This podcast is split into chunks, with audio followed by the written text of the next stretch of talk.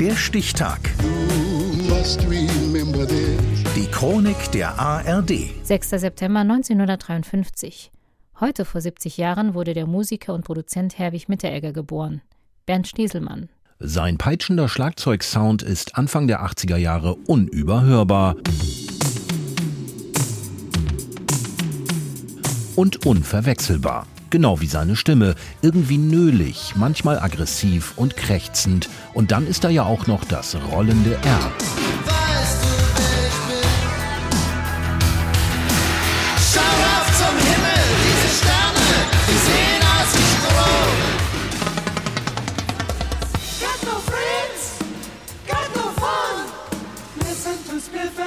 Nach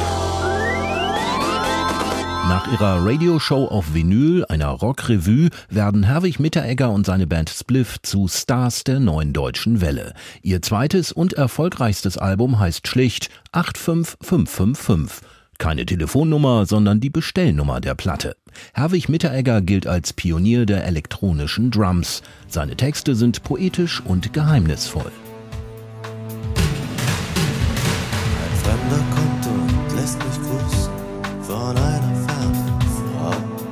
Wir wollen keine Schlagertexte machen. Wir, wir träumen sehr viel. Also wir bilden uns ein, wir machen fantasievolle Texte. Ich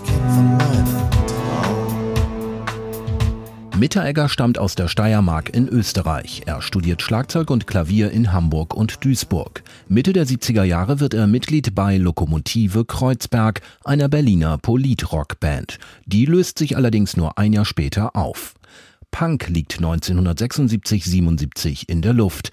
Nina Hagen verlässt die DDR und Herwig Mitteregger steigt mit zwei weiteren Lokmusikern in ihrer neuen Westband ein. Ich hab keine Lust, meine Pflicht zu erfüllen. Für dich nicht, für mich nicht, ich hab als Keyboarder Reinhold Heil dazukommt, ist das Team komplett. Die Nina Hagen Band ist identisch mit Spliff.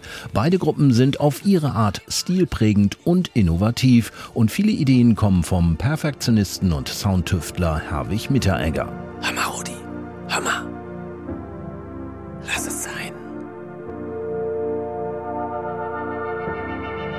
Hammer, Rudi. Hammer.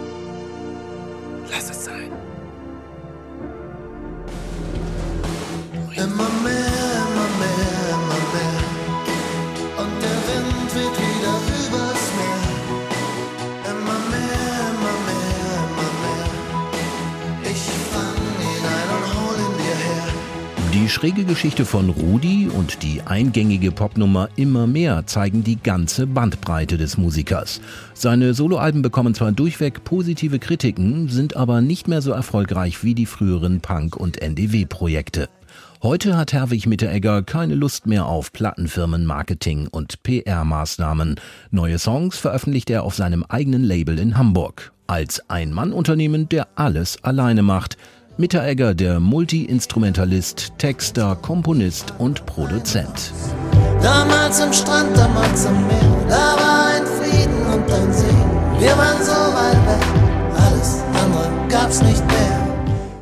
Schwanke am liebsten zwischen Traurigkeit und konstruktiver Wut, sagt er über sich und seine Songs, die oft ein Gefühl zwischen Melancholie und Aufbruch vermitteln. Herwig Mitteregger, der Wahlhamburger, der mehrere Jahre in Spanien lebte, wird heute 70. Der Stichtag. Die Chronik von ARD und Deutschlandfunk Kultur. Produziert von Radio Bremen.